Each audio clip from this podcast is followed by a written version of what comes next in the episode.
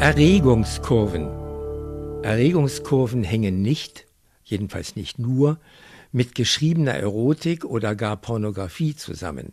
Erregungskurven werden auch vom Christkind ausgelöst, das nun nicht mehr vor der Tür steht, sondern hinter uns. Genauer, Erregungskurven lassen sich Heiligabend bei den Reaktionen der Beschenkten auf das Geschenk sehr gut studieren.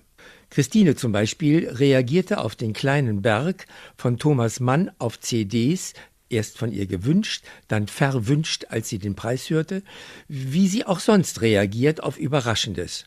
Oh, also doch. Dann dreht und wendet sie ein Geschenk hin und her, küsst den Schenkenden und sagt sehr freundlich Danke, das freut mich wirklich sehr.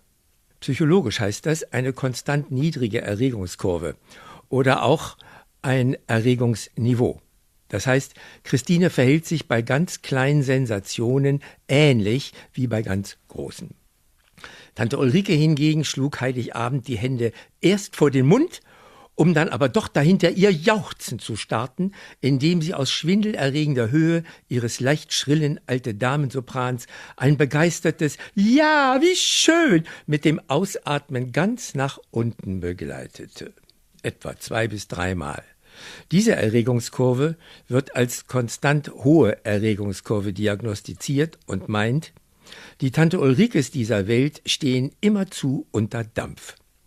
Das Interessante an Tante Ulrikes hoher Erregungskurve an jedem heiligen Abend ist, dass sie an jedem heiligen Abend ihr Wunschgeschenk, ein Buch mit der Bibel durch das Jahr, in immer derselben Aufmachung des Verlages kriegt, meistens auch mit überschneidenden Autoren vom Vorjahr.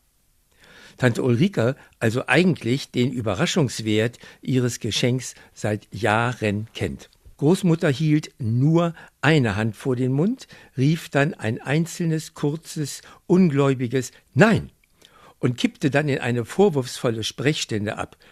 Aber Kinder, das sollt ihr doch nicht. Viel zu teuer in dieser Zeit. Die Diagnostik spricht dann von einer breitspektralen, amplitudenhaften Erregungskurve. Also sowas wie von 0 auf 100, aber eben auch umgekehrt. Der Schenkende ist manchmal überrascht über die Diskrepanzen, die auf sein Geschenk erfolgen. Auf teures, total überraschendes, heiß gewünschtes wird enttäuschend niedrigkurvig reagiert. Manche laut und gestisch, ekstatisch sich freuende Beschenkte tauschen am ersten Geschäftsalltag alles wieder um. Ich ich zeige keine Erregungskurven.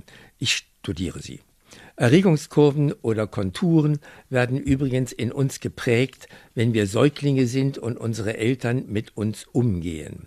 Deren Ja's und Neins und O's und A's erben wir sozusagen und die anderen hören unsere elterlichen Erregungskurven dann jeden Heiligabend oder an den Geburtstagen oder an echten Überraschungstagen mit Geschenken. Bei negativen Ereignissen sind sie ebenso zu hören, unsere Erregungskurven. Und natürlich auch in der Liebe jeder Art, von der ich Ihnen, liebe Hörer, ganz doll, ganz viel im neuen Jahr wünsche. Von der Liebe jeder Art.